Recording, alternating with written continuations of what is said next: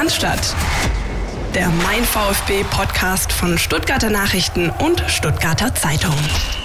Für die einen sind es die Wochen der Wahrheit, für die anderen einfach der Südschlager in Bad Cannstatt, der ansteht am nächsten Wochenende. Wir werden in aller Ausführlichkeit in Folge 134 unseres Podcast über das Duell, das immer junge Duell VfB Stuttgart gegen FC Bayern München sprechen.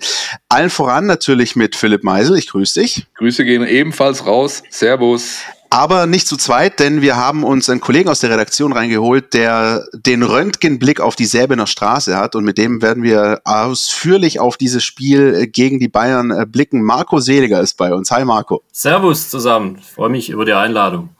Ja, schön, dass du bei uns bist. Äh, du warst auch schon mal Gast bei uns, also bist sozusagen ähm, kein Newcomer. Wir hatten schon mal äh, die Freude, ich glaube, während des Lockdowns mal ähm, eine Folge zusammen aufzunehmen. Also du bist, äh, glaube ich, auch für unsere Hörer nicht ganz unbekannt, aber wir werden gleich auch noch ein bisschen auf dich eingehen und äh, den Leuten erklären, warum du jetzt eigentlich bei uns hier bist in der Folge. Äh, das hat äh, ganz besondere Gründe, aber äh, wir werden natürlich in der heutigen Episode nicht nur auf das Bayern-Spiel schauen. Es gibt auch durchaus Themen, die sich jetzt entwickelt haben. Einmal am vergangenen Wochenende mit diesem nächsten wilden Ritt des VfB 3-3 in Sinsheim gegen die TSG Hoffenheim. Da gibt's einiges aufzuarbeiten, äh, vor allem auch taktisch, das werden wir tun. Und dann ganz frisch reingekommen, äh, da haben wir mal ein bisschen Glück gehabt mit unserem Aufnahmezeitpunkt, ist die Vertragsverlängerung mit Nicolas Gonzalez, äh, auch ein Thema jetzt in unserer heutigen Folge. Und wir versuchen wie immer euch das Roundup zu geben rund um den Verein mit dem Brustring. Marco, wie ist es so? Wie ist die Lage rund um die Bundesliga. Wie verfolgst du das, was gerade abgeht? Ähm, oder anders gefragt, marschieren die Bayern wieder so durch? Muss man nach dem Wochenende jetzt gegen Werder nicht irgendwie so unbedingt vermuten, oder? Ähm, nö, davor hat er quasi seit gefühlt zehn Jahren jeder Angst, dass die Bayern immer wieder durchmarschieren mit, mit 20 Punkten Vorsprung. Ich glaube, dass es dieses Jahr nicht so sein wird, weil die Gründe liegen auf der Hand. Äh, auch, die, auch die besten Kicker werden irgendwann mal müde, wenn sie alle drei Tage tatsächlich immer ran müssen, wenn dann auch noch Verletzungen dazukommen etc. Also ich glaube nicht dran, dass die Bayern durchmarschieren und ich glaube ehrlich gesagt auch nicht dran, dass sie am Samstag in Stuttgart ohne weiteres durchmarschieren werden. Uh, teasern kann er, der Marco. Ähm, ja, macht das sehr gut. Du bist äh, bei uns drin, weil du ja so in unserer Redaktion so ein bisschen derjenige bist, ich habe das glaube ich in der letzten Folge gesagt, der den großen Fußball äh, beobachtet. Also auch viel schaut auf äh, Bayern, Dortmund, auch Champions League gern unter der Woche. Ähm, ist das für dich gerade, du hast es gerade schon anklingen lassen, ähm, too much, was da gerade passiert, auch mit diesen englischen Wochen und der verkürzten Winterpause. Am 2. Januar soll ja wieder Bundesliga gespielt werden und, und, und. Also ich würde mal so ein bisschen übergeordnetes sehen. Im Clubfußball kann man es natürlich so sehen, dass es da auch schon too much ist, aber was, was mir so ein bisschen ein, ja, ein großer Dorn im Auge war, waren diese, waren diese Länderspielpausen. Anfang September, Oktober und jetzt auch November. Und der November, das wissen wir alle, was da passiert ist mit, mit den ganzen Corona-Infektionen. Also ich finde, dass das ein schlechter Witz ist und dass man zumindest diesen November-Block bei den Länderspielen, bei denen ja jetzt auch der kommende Gegner namens FC Bayern äh, sehr involviert war mit seinen Nationalspielen, dass man das halt einfach absagen müssen und dass nicht, nicht die Länder, die Nationalspieler in aller Herren Länder der Welt reisen lassen hätte sollen. Ja, das haben, glaube ich, Philipp und ich auch schon irgendwie in den vergangenen Wochen mal angerissen, dass es durchaus äh, äh, ich glaube, nicht nur den äh, Verantwortlichen der Vereine, sondern auch vielen Fans und Dornen im Auge, wo man sich fragt, also wo soll das eigentlich noch hinführen? Ist jetzt aber immerhin ähm, die letzte Länderspielpause für eine ganze Weile gewesen. Die nächste steht meines Wissens erst im März wieder an. Ähm, das wird dann noch die einzige sein bis Saisonende. Äh, dann gibt's äh, die Europameisterschaft, so alles nach Plan läuft. Und dann gibt's aber wieder diesen ganzen Batzen im nächsten Jahr dann wieder mit September, Oktober, November. Also ich bin echt gespannt, in welche Richtung sich das entwickelt. Soll aber nicht unser vorrangiges Thema sein. Unser vorrangiges Thema erstmal ist ähm, das Spiel am vergangenen Samstag des VfB bei der TSG Hoffenheim. Philipp, ähm, ja, schon, schon wieder mal so ein Ding, wo man sich denkt, what, what? Was ist da eigentlich passiert? Irgendwie auch wieder zwei, drei Spiele in einem, ne?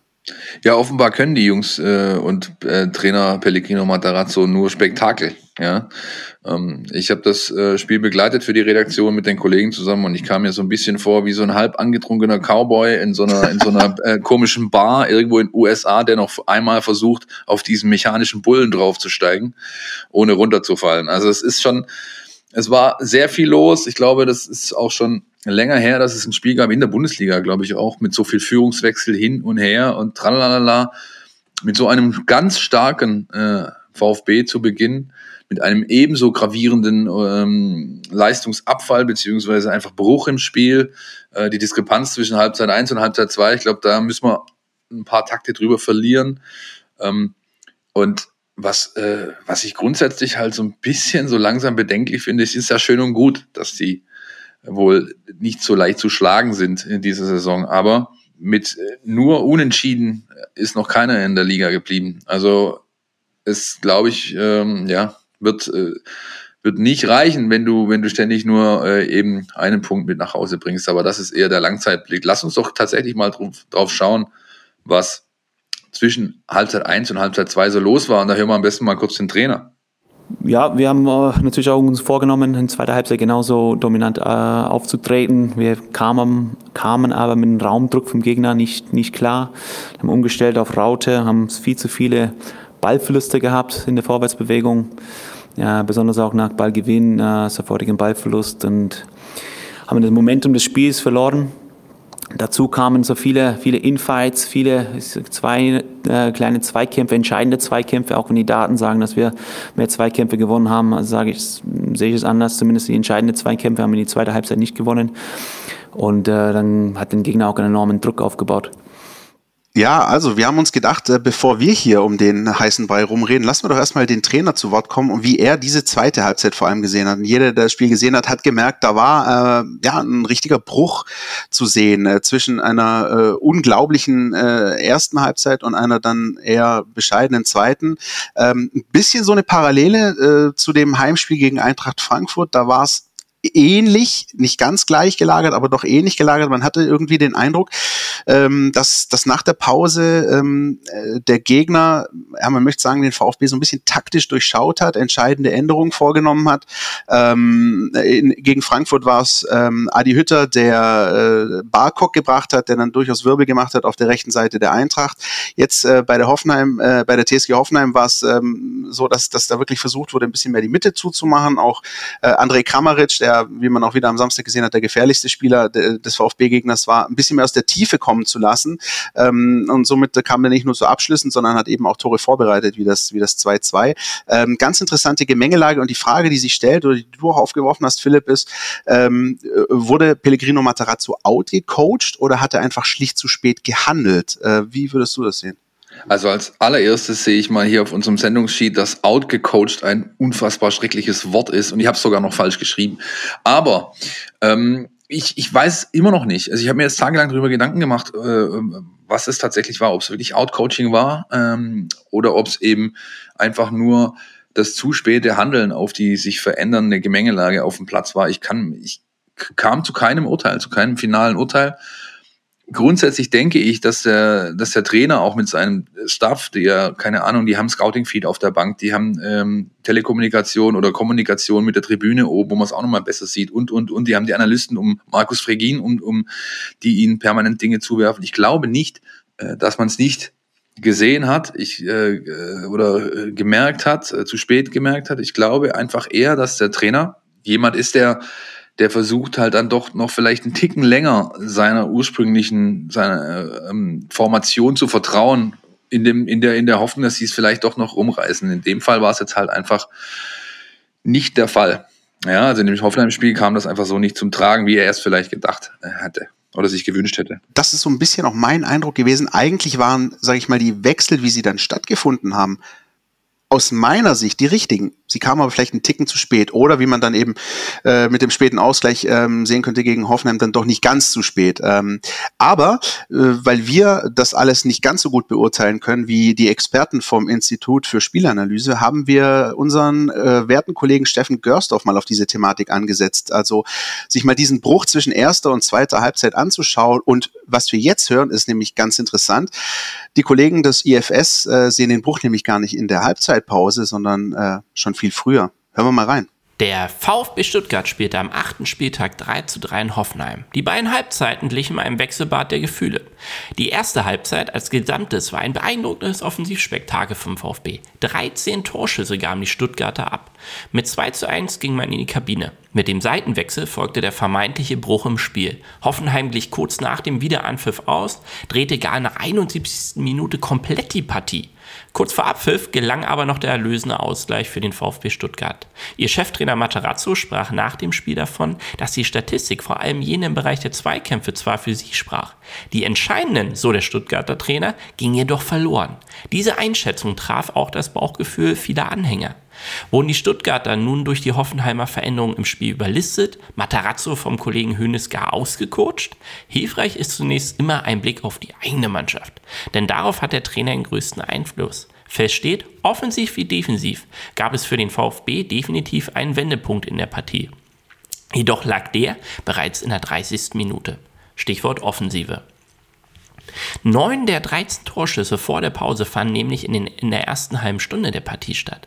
Der zweite Treffer war also nur die logische Konsequenz eines bis dato dominanten Auftritts der Stuttgarter. Und das, obwohl man zunächst mal wieder zurücklag. Das fünfte Mal binnen acht Spieltagen, das dritte Mal auswärts seit Saisonbeginn.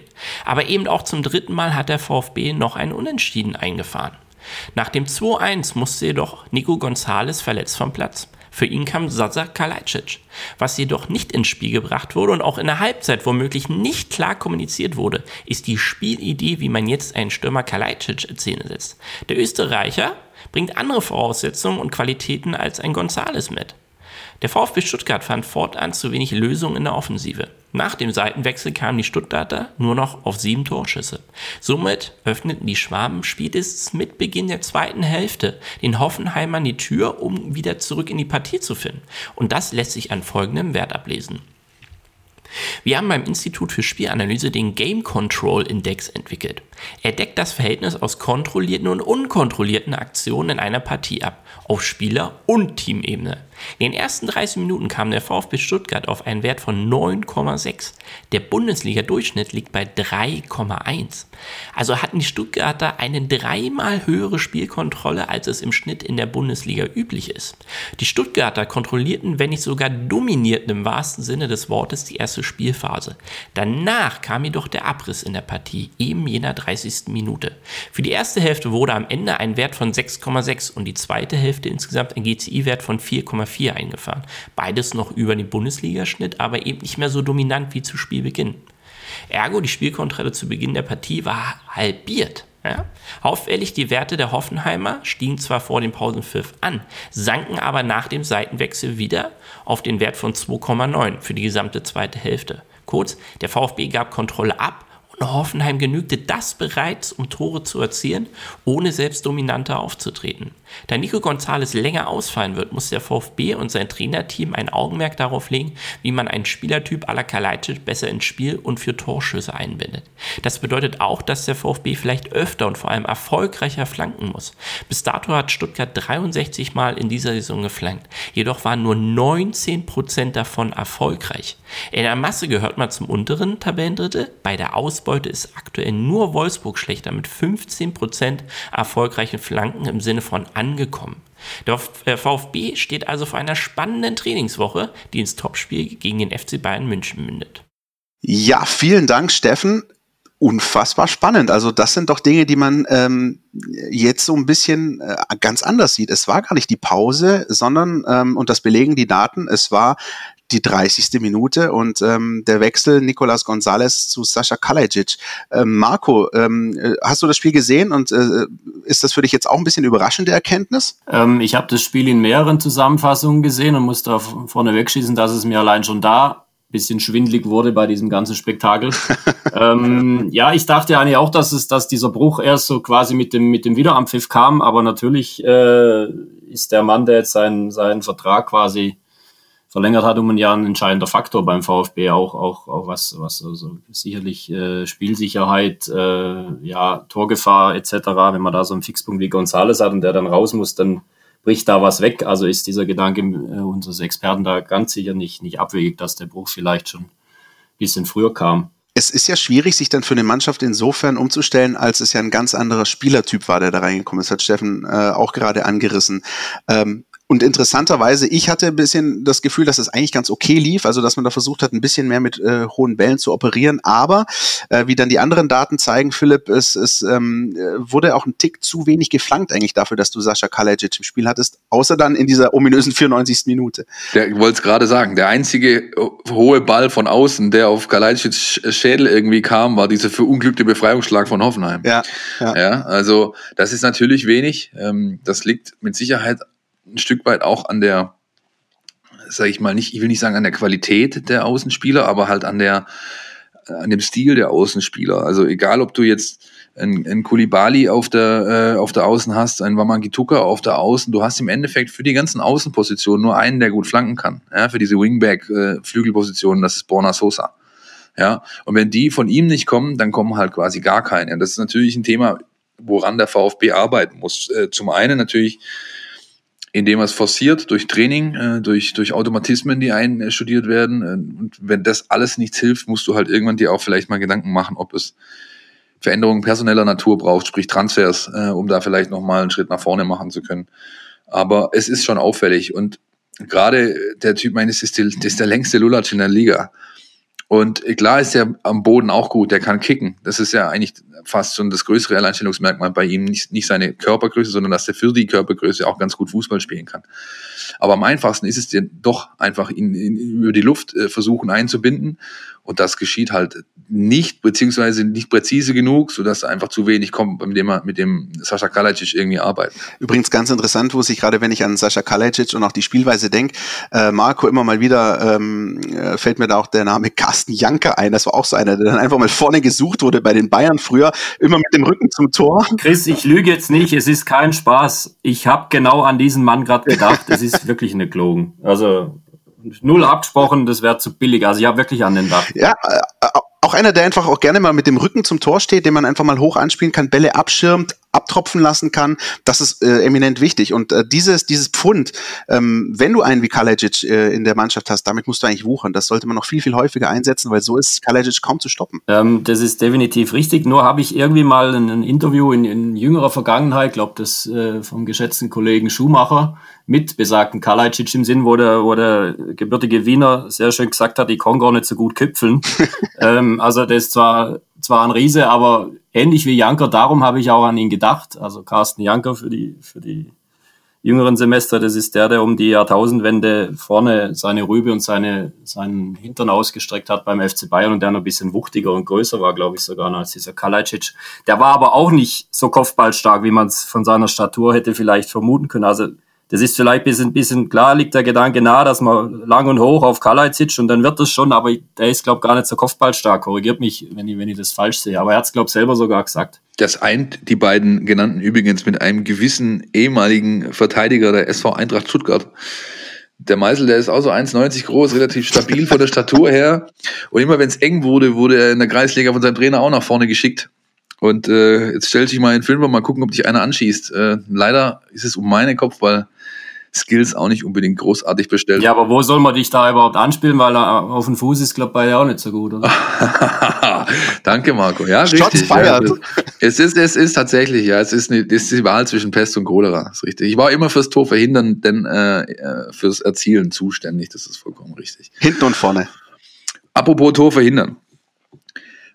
Wenn man über einen, finde ich, in den letzten Wochen im VfB-Kontext zu wenig gesprochen hat oder zu wenig spricht, dann über Mark Oliver Kempf. Dessen Oliver man übrigens streichen kann. Der hat im Gespräch mit uns gesagt, er weiß gar nicht, wo dieser Oliver herkommt. Das steht zwar in seinem Pass drin, aber so nennt ihn kein Mensch.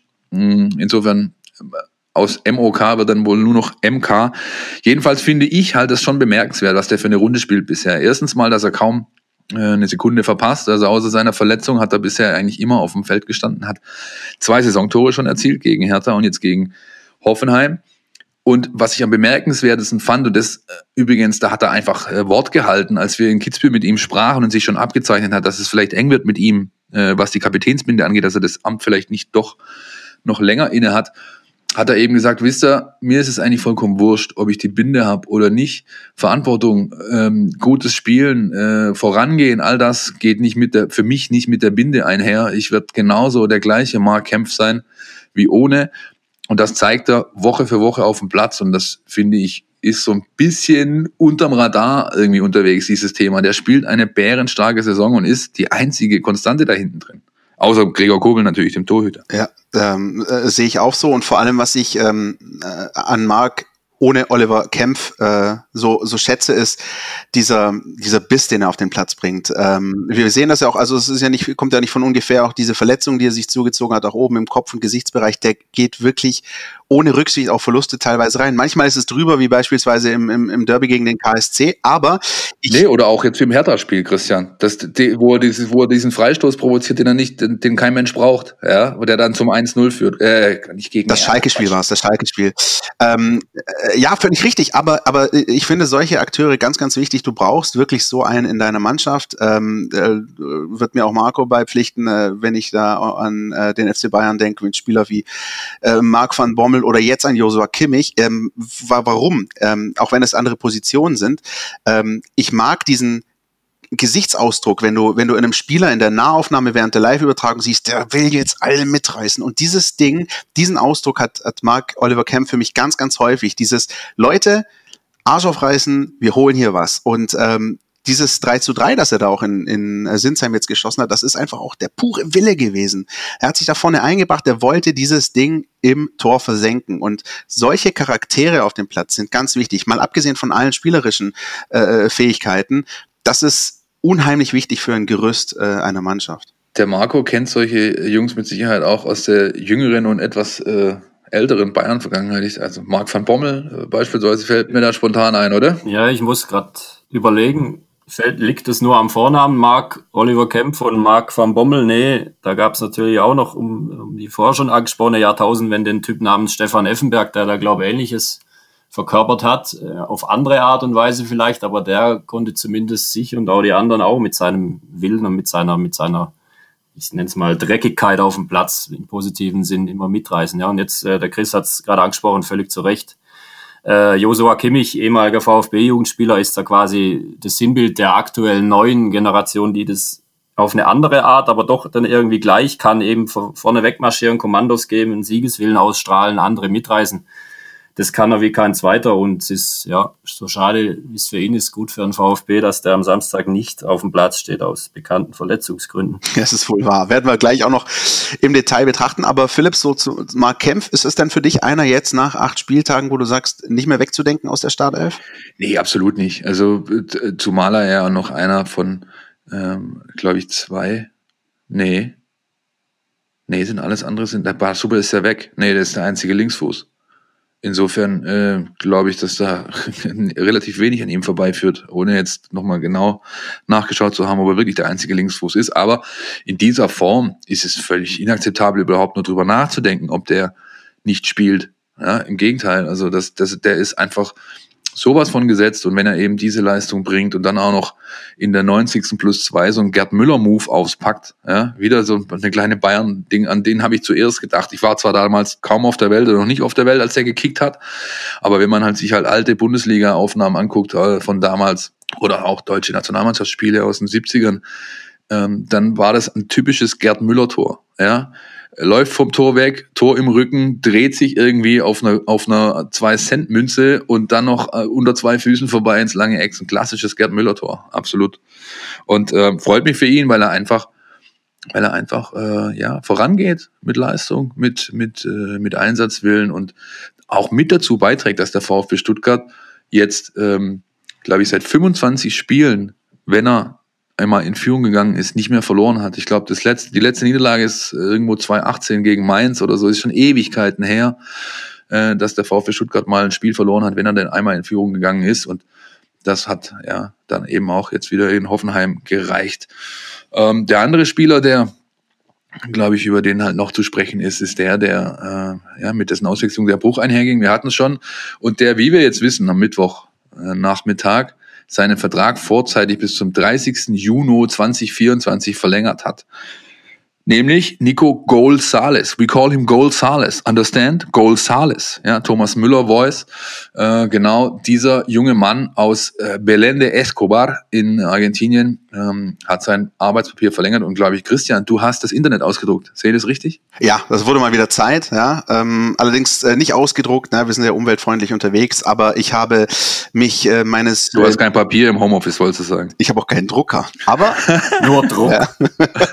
aber ich habe Microsoft Word, ja. Und ähm, äh, wir haben das, wie gesagt, ganz frisch reinbekommen, deswegen ähm, dann natürlich ähm, das jetzt aufgenommen, weil es natürlich äh, ein Thema ist, durchaus überraschend zu diesem Zeitpunkt, aber die Vertragsverlängerung, Philipp hat es gerade angesprochen, bis 2024. Und ähm, der VfB hat natürlich im Zuge dessen eine Pressemeldung verschickt, wo eben auch die Protagonisten zu Wort kommen. Und ich lese euch das einfach mal vor. Also Sportdirektor Sven Missentat sagt, ähm, wir sind sehr zufrieden damit, wie sich Nico in den vergangenen Monaten entwickelt hat. Er war ein wichtiger Faktor beim Wiederaufstieg in die Bundesliga und er hat in der laufenden Saison seine Qualitäten unter Beweis gestellt, sowohl im VfB-Trikot als auch bei der argentinischen Nationalmannschaft. Nico fühlt sich wohl beim VfB und wir glauben, dass er seine positive Entwicklung noch weiter fortsetzen wird. Deshalb war die vorzeitige Vertragsverlängerung für beide Seiten ein logischer Schritt. Wir freuen uns sehr auf die gemeinsame Zukunft mit Nico. Und dieser Nico Golsales wird zitiert äh, mit den Worten, ich fühle mich hier zu Hause und bin sehr glücklich über die vorzeitige Vertragsverlängerung. Der Wiederaufstieg in die Bundesliga war sehr wichtig für den VfB und auch die Entwicklung in der laufenden Saison ist sehr positiv. Ich möchte dabei mithelfen, diesen Weg fortzusetzen und ich werde hart dafür arbeiten, mich als Spieler weiter zu verbessern. Nur sind ja solche, äh, sage ich mal, Aussagen aus äh, Pressemeldungen ähm, äh, dann oft so ein bisschen ähnlich gestrickt und ähm, bei Neuzugängen fehlt dann meistens irgendwie noch die äh, Floskel, ich habe schon als Kind in Bayern Bettwäsche geschlafen oder wie auch immer, aber diesen Satz von Nicolas González, ich fühle mich hier zu Hause, den finde ich schon mal nicht schlecht, oder? Ich würde gern wissen, was Marco davon denkt und er ist ja auch schon lange genug in diesem Business und er weiß natürlich, ähm, dass, äh, dass das Ganze, auch wenn es ohne Ausstiegsklausel, äh, wie wir wissen, ist, diese Vertragsverlängerung, weiß natürlich auch, dass das alles seine Haken hat. Aber was ich gerne wissen wollen würde, wie, Marco, bewertest du als, sag ich mal, so ein bisschen Beobachter aus der zweiten Reihe auch die Tatsache vielleicht mit einbezogen, dass es eigentlich äh, in den letzten Jahren zumindest eher selten war, dass der VfB Stuttgart solche wichtigen Spieler äh, nochmal zu einer Verlängerung bewegen konnte. Ja, du sagst es völlig richtig. Ich war da sehr, sehr positiv überrascht aus Sicht des VfB, dass die so einen Mann nochmal, auch wenn es nur ein, in Anführungszeichen ein Jahr ist, äh, binden konnten.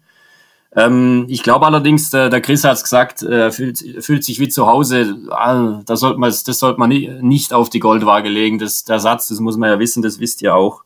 Wissen wahrscheinlich auch die meisten draußen, der kommt nicht aus seiner Feder. Das, da hat die, die Pressestelle des VfB ganze Arbeit geleistet und er ist, wenn überhaupt, nochmal drüber.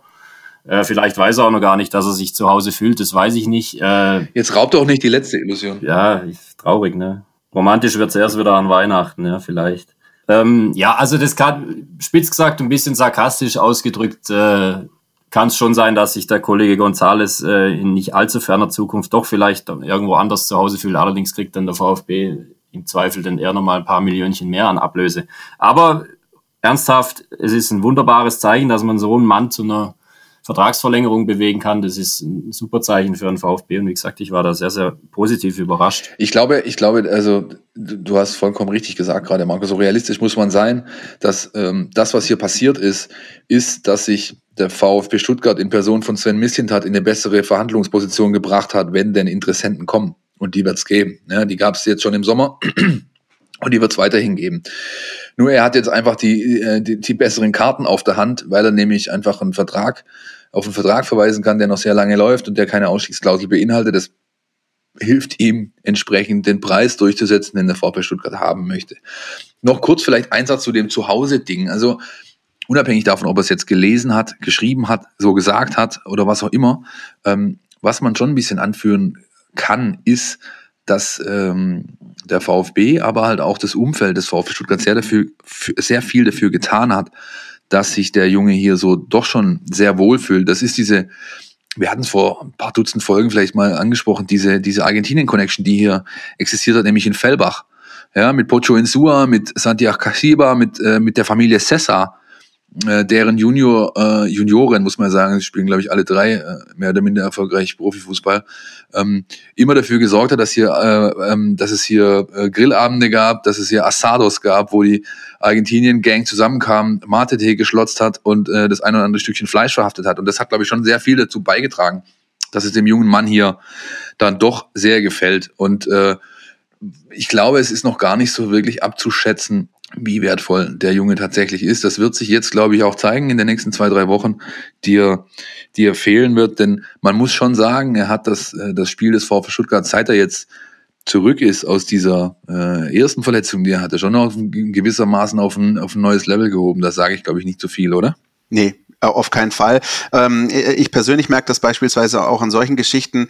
Ähm, Samstagnachmittag das Spiel äh, gegen Hoffenheim, äh, in dem Moment, als Gonzales dieses 1-1 schießt, was aus meiner Sicht ein, ein Traumtor war. Ähm, und zwar, also für mich war, sind solche Tore wie ein Gedicht immer, ähm, äh, wie ein bisschen Riesenslalom in Garmisch, nur auf dem Fußballplatz in Sinsheim.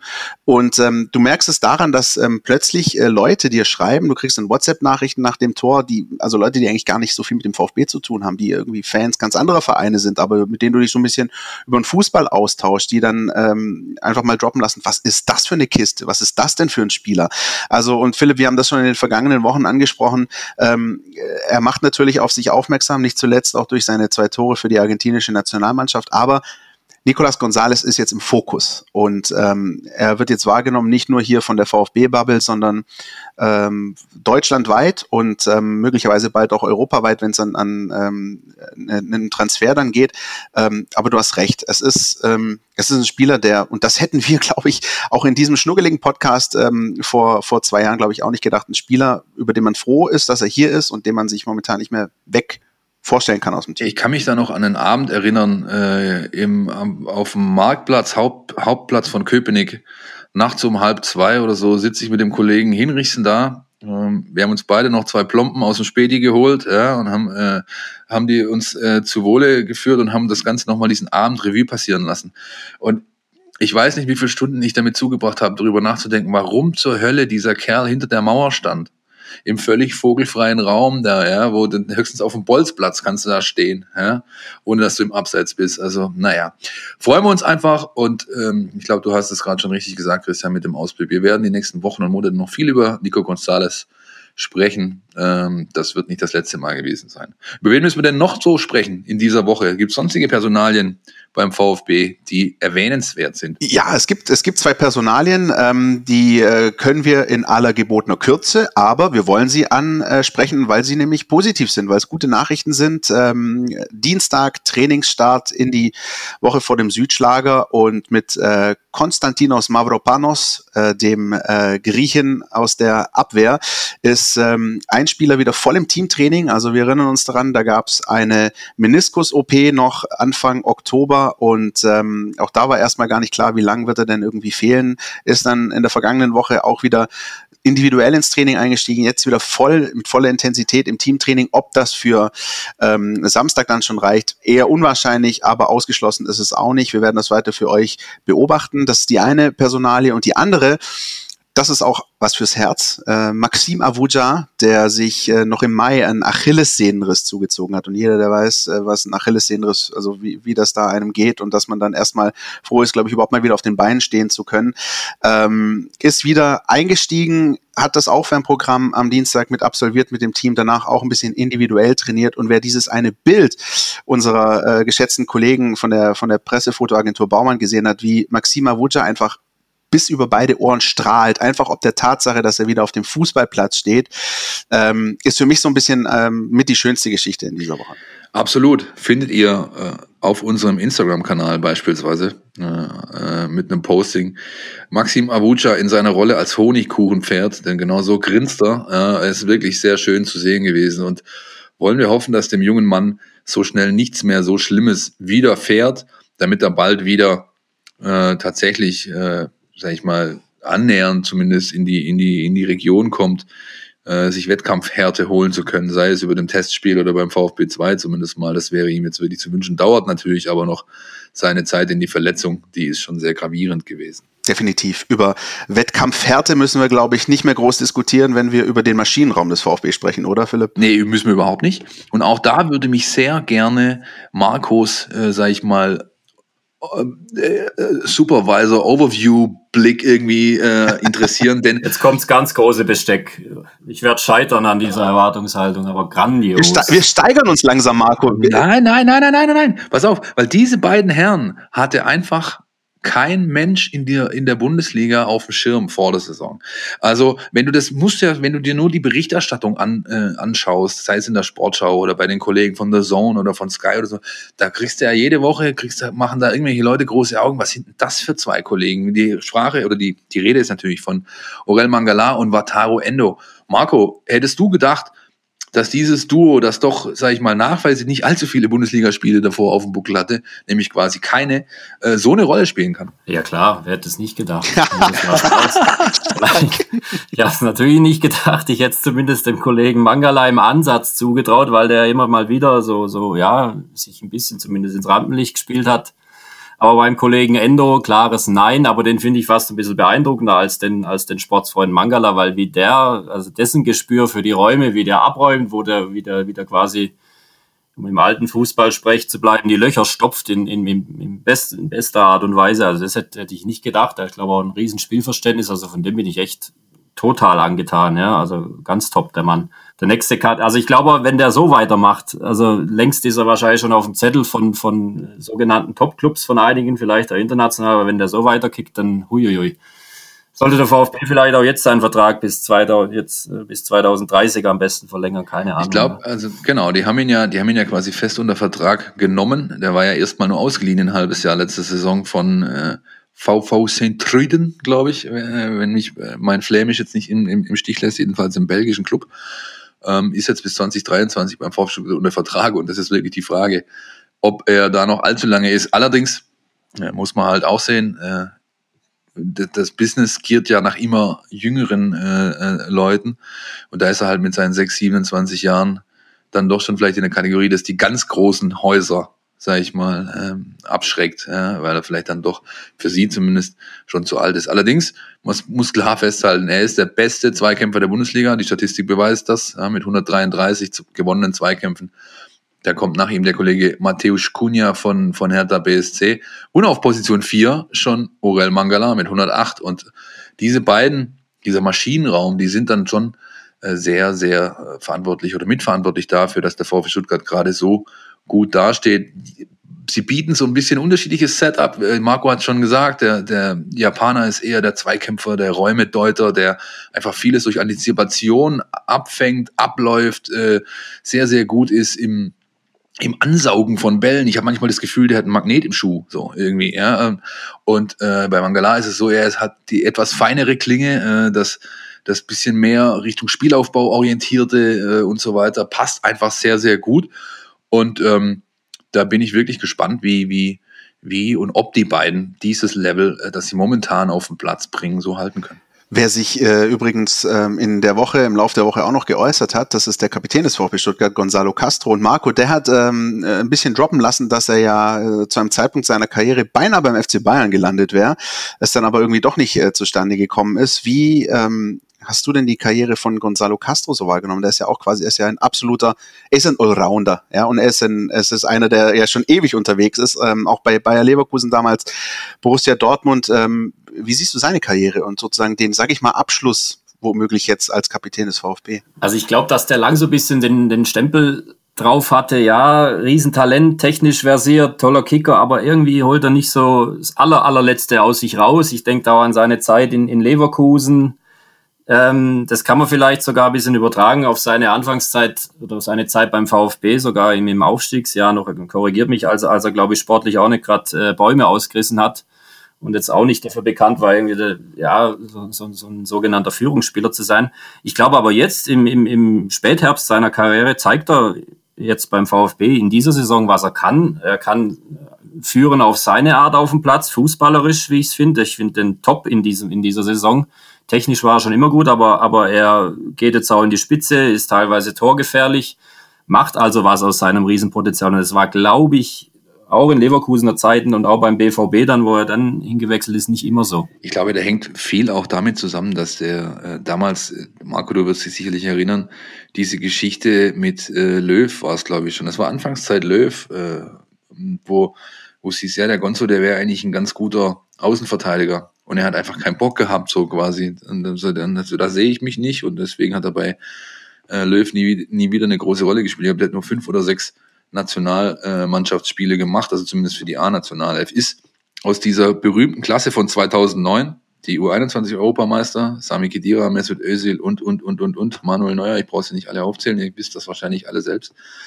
Und äh, aber doch auch wieder eine erfreuliche, sage ich mal, Entwicklung äh, im, im, im VfB-Kontext. Äh, Marco hat es gut aufgezählt, gerade dass der sich so zu, in diese Rolle äh, nicht nur nicht fügt, sondern dass er die einfach annimmt und gut ausfüllt, finde ich gut. Und äh, steht dem VfB Stuttgart auch gut zu Gesicht, auch wenn er jetzt nicht dieser Lautsprecher-Typ äh, ist, Ärmel hochkrempeln und mal ein paar Leute über die Bande treten, wenn es sein muss. Äh, ähm, wie es manch anderer vielleicht gerne sähe, aber das glaube, das muss auch gar nicht sein, auch in dem Kontext, dass die Mannschaft an sich beim VfB ja doch eine sehr, sehr junge ist und ich glaube, da ist schon jemand eher geeignet, der die Leute mitnimmt, der, der ruhiger ist, der, der in seiner Ansprache einfach nicht vielleicht ganz so den großen Platzhirsch alter Schule raushängen lässt. Und ähm, für euch da draußen gerne der Hinweis zu Gonzalo Castro haben wir ein ähm, großes Stück bei uns auf den Seiten Stuttgarter Zeitung.de, Stuttgarter Nachrichten.de und unter anderem wird dann da eben auch die Frage aufgelöst, wie es denn eigentlich damals war und warum dann Gonzalo Castro nicht beim FC Bayern gelandet ist. Und ähm,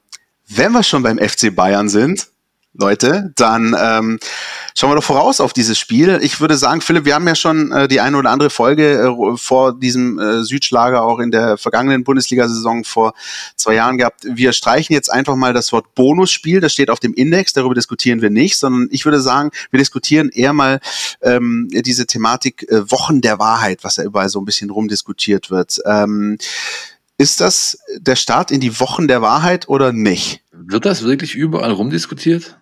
Also ich, ich lese das nur äh, bei uns auf den Seiten und ich muss sagen, ich gehe die, ich gehe diese, diesen Duktus oder oder diese, diese, ich gehe das nicht mit. Ähm, bin da völlig anderer Meinung, denn für einen Aufsteiger, äh, der die jüngste Bundesligamannschaft seiner Geschichte aufbietet, sind Spiele gegen Bayern, Dortmund, äh, Leverkusen, Leipzig äh, und Mönchengladbach, die internationalen Teilnehmer, sind nicht die Wochen der Wahrheit.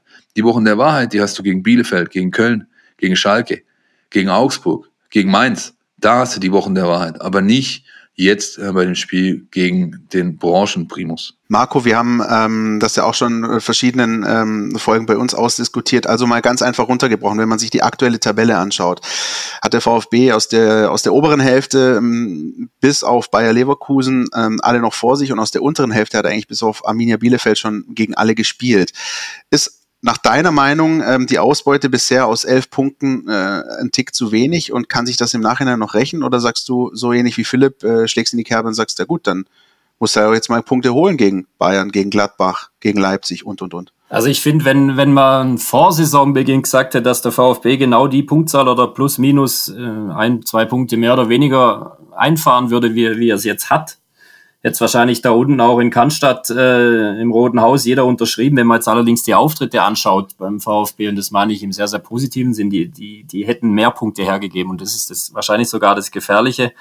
Diese ganzen Unentschieden, die sind ja schön und gut, aber ich glaube, dass äh, mit, mit auf Sicht, es werden auch noch schlechtere Wochen kommen, schlechtere Leistungen. Äh, da hätte man sich vielleicht sogar bei den Leistungen mehr Punkte verdient gehabt und die wären auch nötig gewesen, glaube ich, auf Sicht, weil wie gesagt, das werden nochmal schlechtere äh, Leistungen kommen und auch Krisenzeiten vielleicht.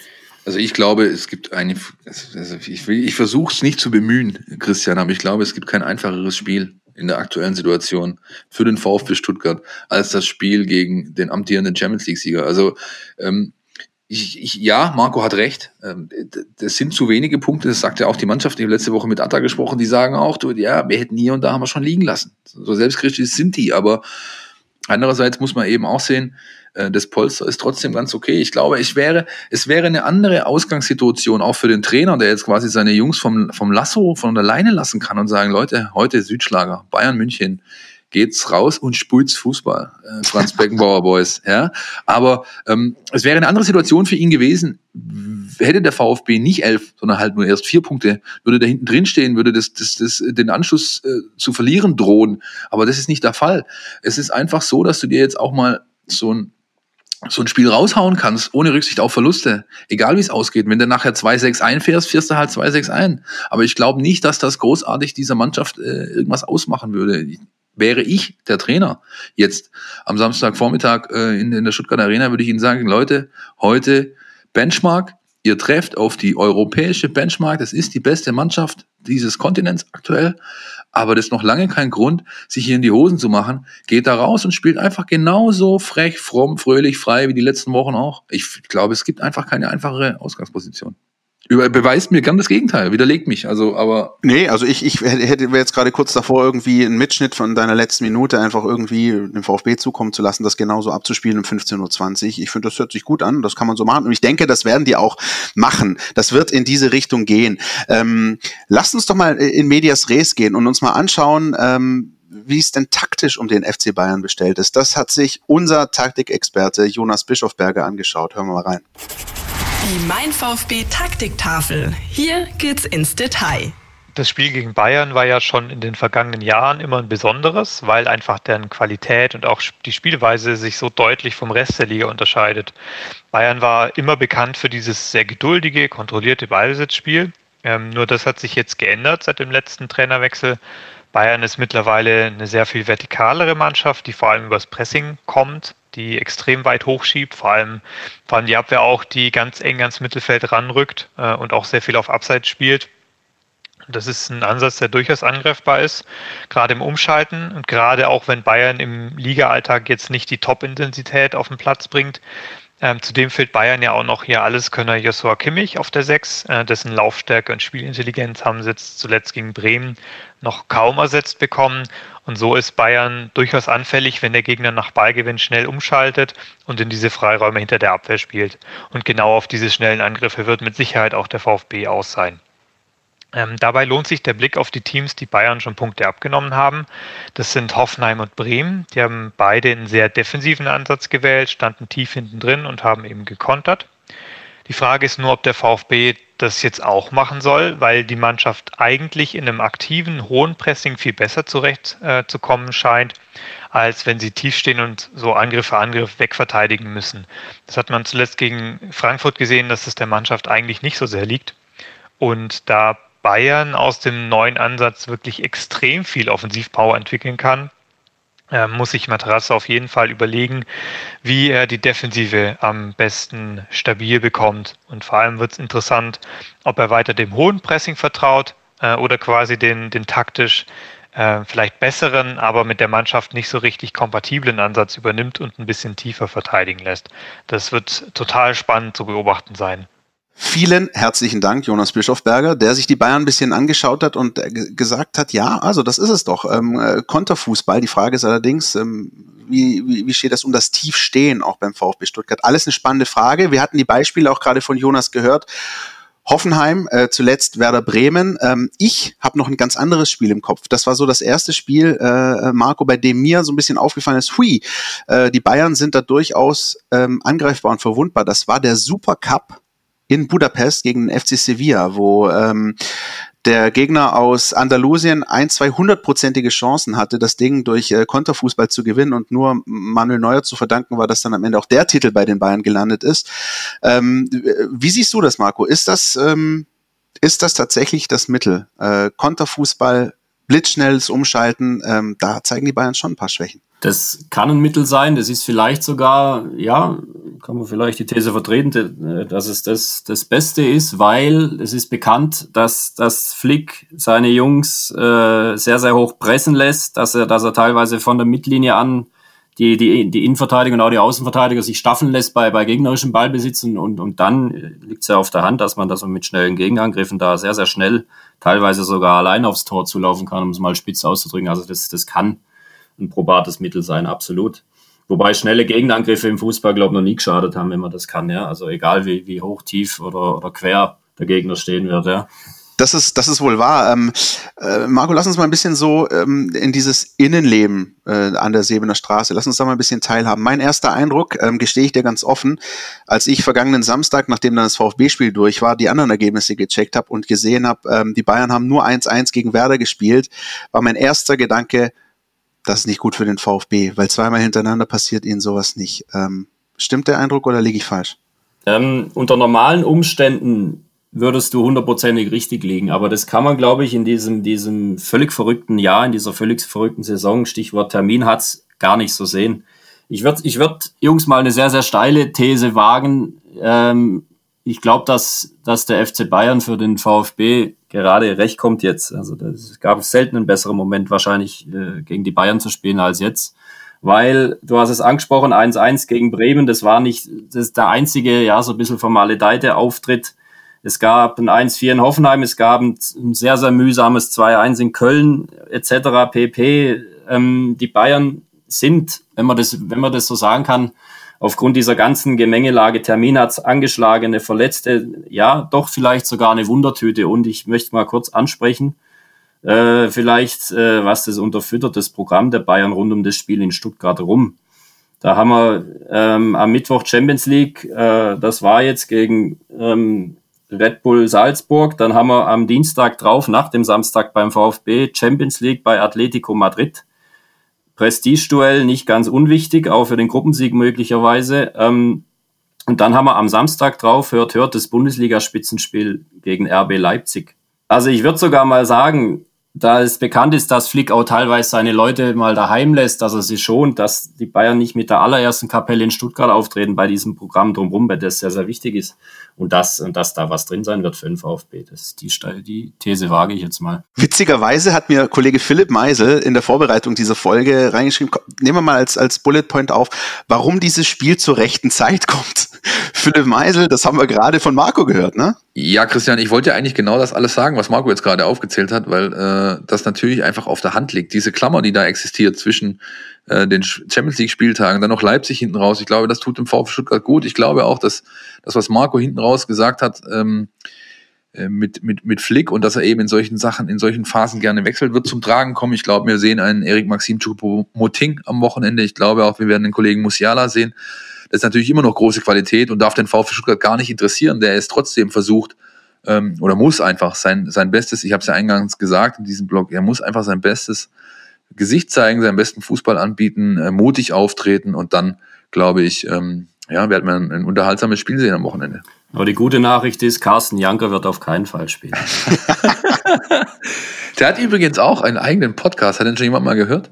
Ehrlich? Ja, ja, ja, klar. Carsten Janker, ich, ich muss mal gucken. Ähm, ähm, vielleicht können wir es euch auch in die Show Notes packen. Carsten Janker hat einen Podcast, ähm, wirklich nur äh, äh, ich habe selber noch nicht gehört, deswegen kann ich nicht sagen empfehlenswert. Ich habe nur die Nachricht an sich vernommen. Nur, man muss natürlich auch ganz klar sagen, wenn wir schon einen Podcast haben, dann kann Carsten Janker natürlich auch einen haben. Ja, heutzutage gehört das ja zum guten Ton. Das ist wohl wahr. Und ähm, sagt sich Janko umkehrt wahrscheinlich auch, wenn er uns Der Seliger Meisel und Pavlic, wenn die einen Podcast aufnehmen, und da kann ich das auch. Wahrscheinlich hat er sich genau dasselbe gedacht. Da brauchen wir, brauchen wir eigentlich nur noch ein Weizenbier dazu. Apropos Alkohol, Christian, was mich vorher vergessen habe zu erwähnen, Entschuldigung, ich mache jetzt noch einen kleinen, einen kleinen äh, ähm, Blick zurück äh, zu dem Part mit Nico Gonzalez. Was macht denn eigentlich meine Flasche Schnaps? Ja, das ist äh, gut, dass du es ansprichst. Ich hatte äh, gehofft, äh, du kommst irgendwie äh, nicht drauf zu sprechen, aber ähm, sie ist da tatsächlich, sie hat es äh, trotz äh, Corona äh, hierher geschafft äh, ins beschauliche Ostfildern und wird dir alsbald nach dem Lockdown äh, zugänglich gemacht. Äh, darauf kannst du nicht Nach der vor vorzeitigen Vertragsverlängerung könnte man eigentlich auch über eine zweite Flasche diskutieren. Gell? Aber gut, äh, der, der, Punkt ist, ich habe äh, ich habe es auch extra ähm, bei meinen Eltern äh, gebunkert. Dann wird die Flasche äh, nicht angerührt, ist in Sicherheit und äh, dann kommst du auf jeden Fall auf deine Kosten. Eine Sache hätte ich gerne noch äh, mit mit Marco besprochen, so als kleinen Ausstieg vielleicht. Ähm, äh, das Spiel jetzt mal, äh, mal, mal außen vor gelassen, aber was man in den letzten Wochen, Monaten schon klar gesehen hat beim FC Bayern ist, also unter Flick auf jeden Fall, ist eine Wandlung von einer Ballbesitzmannschaft zu einer Mannschaft, die doch auch ja, auf deutlich mehr Umschalt- äh, und Pressing-Aktionen setzt, als es davor der Fall war. Ähm, hat man das kommen sehen, Marco? Oder generell, oder andersrum gefragt, hat, hat, bist du überrascht, ähm, wie sich Flick da präsentiert, entwickelt hat als Trainer. Man hat ihn ja oft nur als, als, als, ich meine, man könnte jetzt sagen, Hütsche-Aufsteller und Bellaufpumpe, aber ne, also der war immer so der zweite Mann irgendwie, ja. Also und jetzt ist er in allererster Reihe und hat das schon äh, ganz ordentlich hinbekommen, zumindest aus meiner Perspektive. Ja, das ist ja quasi so ein bisschen der Klassiker, dass der jahrelang, ich würde sogar fast sagen jahrzehntelang unterschätzt wurde. Der war schon unter Jogi Löw, also da war er, glaube ich, acht Jahre lang Co-Trainer, unter anderem auch beim WM-Titel 2014 da war er viel, viel mehr als der klassische Hütchenaufsteller. Da war er eigentlich maßgeblich verantwortlich auf dem Trainingsplatz. Unter anderem war es damals in Brasilien auf seinem Mist gewachsen, dass man da sich dem Thema Standardsituation überhaupt mal nähert. Das war ja bis dahin unter der Würde des Feingeistes Löw. Also die Jungs, die da schon dabei waren, wussten, was der als Trainer drauf hat und das hat sich so ein bisschen potenziert und verfestigt nach diesem ersten Corona- äh, Lockdown im, im Frühjahr, als die Bayern ja wie, wie geölte Maschinen da rauskamen, wie du es gesagt hast. Und da hat sich dann verfestigt, dass, dass die tatsächlich so beste Gegenpressing-Maschinen wurden, wie es früher Dortmund oder jetzt auch Liverpool unter, unter Klopp teilweise praktiz praktizieren. Da hast du völlig recht, da hat sich ein bisschen was gedreht. Allerdings können, können, können die natürlich nach wie vor alle kicken und können auch mal so ein bisschen auf Ballbesitz machen. Aber das ist schon ein Punkt, der, der, der Flick da zugute zu schreiben ist, absolut. Vielleicht sollte der Herr Löw nochmal beim Herrn Flick anrufen, aktuell könnte das, glaube ich, brauchen, einen guten, guten Co-Trainer, aber gut, das. Vielleicht wird Herr Flick auch äh, der Nachfolger des Joachim Löw irgendwann mal, wer weiß das schon. Ja, ja, wer weiß, wer weiß. Wer natürlich äh, fehlen wird bei den Bayern, wir haben es schon ein paar Mal angerissen, aber können jetzt noch ein bisschen in Ausführlichkeit äh, darauf zu sprechen kommen, das ist Josua Kimmich, der äh, verletzt fehlt und auch sowas wie, ja, der Aggressive Leader der, der Bayern ist und ähm, zum absoluten Führungsspieler ähm, äh, mutiert ist, in meinen Augen übrigens auch absolut irgendwann früher oder später gesetzt als Kapitän der Nationalmannschaft. Ähm, das ist aber eine andere Geschichte. Marco, Joshua Kimmich und der VfB, auch immer so eine Geschichte, ne? In Gemeinschaft mit äh, Serge Gnabry, das ist so eine Geschichte, da knabbern viele Fans immer noch so ein bisschen dran. Wie, wie hast du die ganze Entwicklung wahrgenommen? Ähm, ich glaube, da kommt so ein bisschen Wehmut auf jedes Mal, wenn man bei, bei jedem VfB-Fan, der die Geschichte weiß, Jugend, dann wurde er so ein bisschen verkannt, dann ging es irgendwann nach Leipzig, dann ging es zu den Bayern und wo er jetzt steht, wissen wir alle, fußballerisch und auch menschlich, charakterlich, haben wir jetzt schon thematisiert. Äh, Kimmich und Gnabry waren ja lang zusammen in der, in der VfB-Jugend, sind seitdem auch eng befreundet und haben in einer Doku des ZDF, ZDF vor einem guten halben Jahr war das, glaube ich, auch betont, dass sie immer, immer gleich gucken, wie der VfB sinngemäß gespielt hat, dass ihnen der Verein noch am Herzen liegt. Ob das alles so stimmt, weiß man dann auch nicht, aber das nehme ich denen jetzt einfach mal ab. Ähm, ja, und wie du sagst, äh, Kimmich ist, ist ja Wahnsinn, was der, was der für eine Entwicklung durch hat und dass da jeder VfB-Fan äh, ein bisschen ein weinendes Auge hat, vor allem bei ihm, vielleicht aber auch bei Gnabry, dass man solche Jungs mal in der Jugend hatte, die jetzt äh, in der weiten Fußballwelt unterwegs sind, ist ja einerseits auch was Schönes, dass die Champions League-Sieger sind, wenn es auch bei den ungeliebten Bayern ist, aber, aber klar, das, das weinende Auge so ein bisschen, das Trauernde wird da, wird da sicher überwiegen. Habt ihr, habt, habe ich euch eigentlich mal, also Marco, dir glaube ich nicht, aber habe ich dir, Christian, mal, äh, oder euch, unseren Hörern, habe ich euch mal die Geschichte erzählt von Josua Kimmich und mir an der Playstation? Nein. Nicht? Weil, also äh, fiel mir jetzt gerade wieder ein, als er, als er, als dieses von wegen Stichwort Aggressive Leader und Ehrgeiz, ja. Ähm, es trug sich vor ein paar Jahren zu, dass ich äh, auf die Weihnachtsfeier von Andrea Berg eingeladen war. Die Geschichte ist jetzt schon super. Die Geschichte ist jetzt schon super. Keine, weiter, keine weiteren Fragen bisher, äh, bitte an dieser Stelle. Abbruch, es wird nicht mehr besser. Ja, jedenfalls, das hat, hat sich im, im, im Sonnenhof dazu, also in diesem Hotel dazu zugetragen in, in Groß Asbach und da war natürlich Andrea da und ein Haufen so Schlagerleute und natürlich auch äh, die ganze, ähm, sag ich mal, die ganzen Leute von, von Färber Marketing, Fair, Market, Fair Sports, also diese, diese, diese, ja, die Spieler halt und Beraterszene und so weiter und ein paar Journalisten. Jedenfalls, ich war da auch vor Ort und da war in einem Raum war eine Playstation aufgestellt, von großer, von Leinwand, damit mit Beamer und so weiter. Und ich habe ja nach, ich kann das überhaupt nicht. Ich habe mit, mit, mit äh, Konsolenzockerei überhaupt nichts am Hut. Ja, jedenfalls ähm, war dann eben so klar, also die, die, da war Bernd Leno und Josua und so weiter. Und dann sehr, wer will gegen uns zocken und so weiter. Und dann habe ich mich halt da mal äh, hingestellt, komm, lass mal spielen. Und ich habe tatsächlich in der ersten Halbzeit ein, ein Tor erzielt gegen Kimmich und habe ihn zu null gehalten. Also ich habe eins zu null geführt zur Pause in diesem, in diesem Konsolenspiel. Und dieser Kerl, der ist so unfassbar zornig geworden weil er eben gemerkt hat, so hey, der ist ein Begriff, mir hier äh, irgendwie eine Ding. Und es war nur ein scheiß Playstation-Spiel, ja. Aber da hast du halt gemerkt, wie vom Ehrgeiz getrieben dieser junge Mann ist. Da war er gerade, glaube ich, ähm, nach Leipzig gewechselt äh, und hat, hat seine erste halbes Jahr in Leipzig gespielt gehabt. Und hat er mich natürlich komplett rasiert in der zweiten Halbzeit das Ding 7 oder 8-1 verloren, was auch immer. Aber das war so, war so ein absoluter Klickmoment bei Andrea Berg auf der Weihnachtsfeier, wo ich gemerkt habe, der Kerl, der wird's weit bringen, weil wenn er schon so ein dämlichen Journalisten an der Playstation fertig machen muss, damit er sein Mütchen kühlen kann quasi, dann will ich nicht wissen, was der auf dem Rasenrechteck tatsächlich äh, fabriziert, um zum Erfolg zu kommen. Er erzählt diese Geschichte übrigens mittlerweile auch selbst gern und kann da teilweise drüber lachen. Seine Freundin hat ihn wohl schon zigfach für verrückt und, und geisteskrank erklärt, wenn er irgendein Brettspiel verliert gegen sie, dann wirft er alles durchs Zimmer, wohl hat er mal erzählt. Nach wie vor mehr denn je. Und wenn er ein Trainingsspiel verliert, dann weint er manchmal auch noch. Also das ist auch kein Witz. Also ganz krass, ja, was, was Siegeswillen und so angeht. Ja, aber, aber offensichtlich brauchst du das, um zu einem absoluten Ausnahmespieler zu reifen. Und da ist er im besten, äh, auf dem besten Wege. Das muss man ja, glaube ich, einfach so festhalten. So, genug äh, Josua Kimmich, äh, ähm, Lobhudelei. Abschließend, Leute, für diese wunderschön knackige, unterhaltsame, zumindest aus meiner Sicht, Sendung, Tipp fürs Wochenende, für Samstag. Ich will von euch Ergebnistipps haben. Marco, mach du zuerst. 2-2. Christian. Ich sag 1-4 und hoffe, dass es anders ausgeht. Das ist zum ersten Mal, glaube ich, dass ich, dass ich, dass ich sowas getippt habe, aber ich, ich lasse mich, also ich, ich gehe dieses Spiel, ich freue mich auf dieses Spiel, ich freue mich ehrlich auf dieses Spiel und ich hoffe, dass ich mich auch danach noch darüber freuen kann. Und ähm, ich tippe immer gern so, wie ich nicht äh, wünsche, dass es ausgeht, um mich dann eines Besseren zu belehren. Der Marco hat mir meinen Tipp vorweggenommen. Ich war auch klar auf der, auf der Schiene äh, torreiches Unentschieden. Denn das ist ja das, was der VfB gut kann. Und ich glaube, ich die Bayern verlieren werden sie es nicht. Aber ich kann jetzt nicht auch noch auf 2-2 gehen. Dann sage ich, ähm, dann sage ich 1 zu 2. Punkt.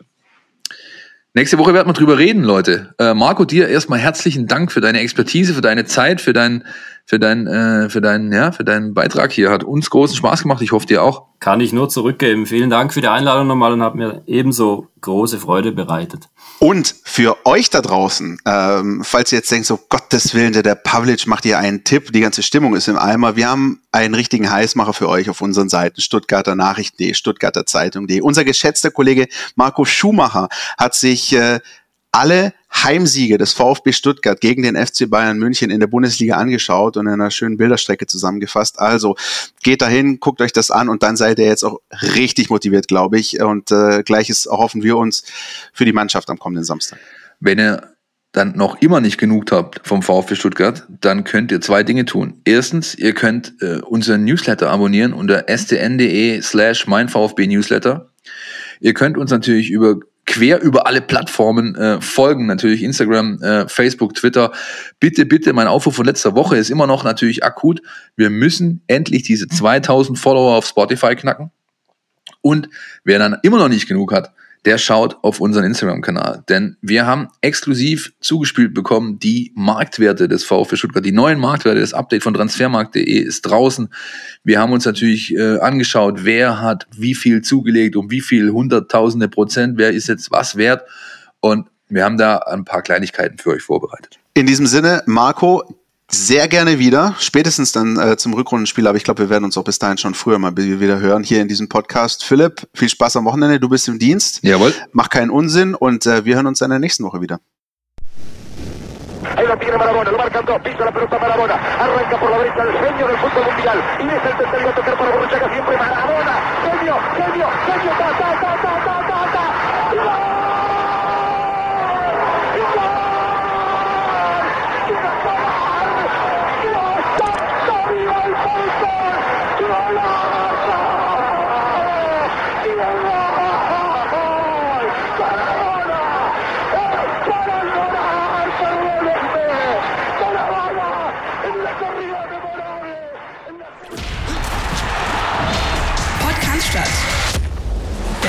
Mein VfB Podcast von Stuttgarter Nachrichten und Stuttgarter Zeitung.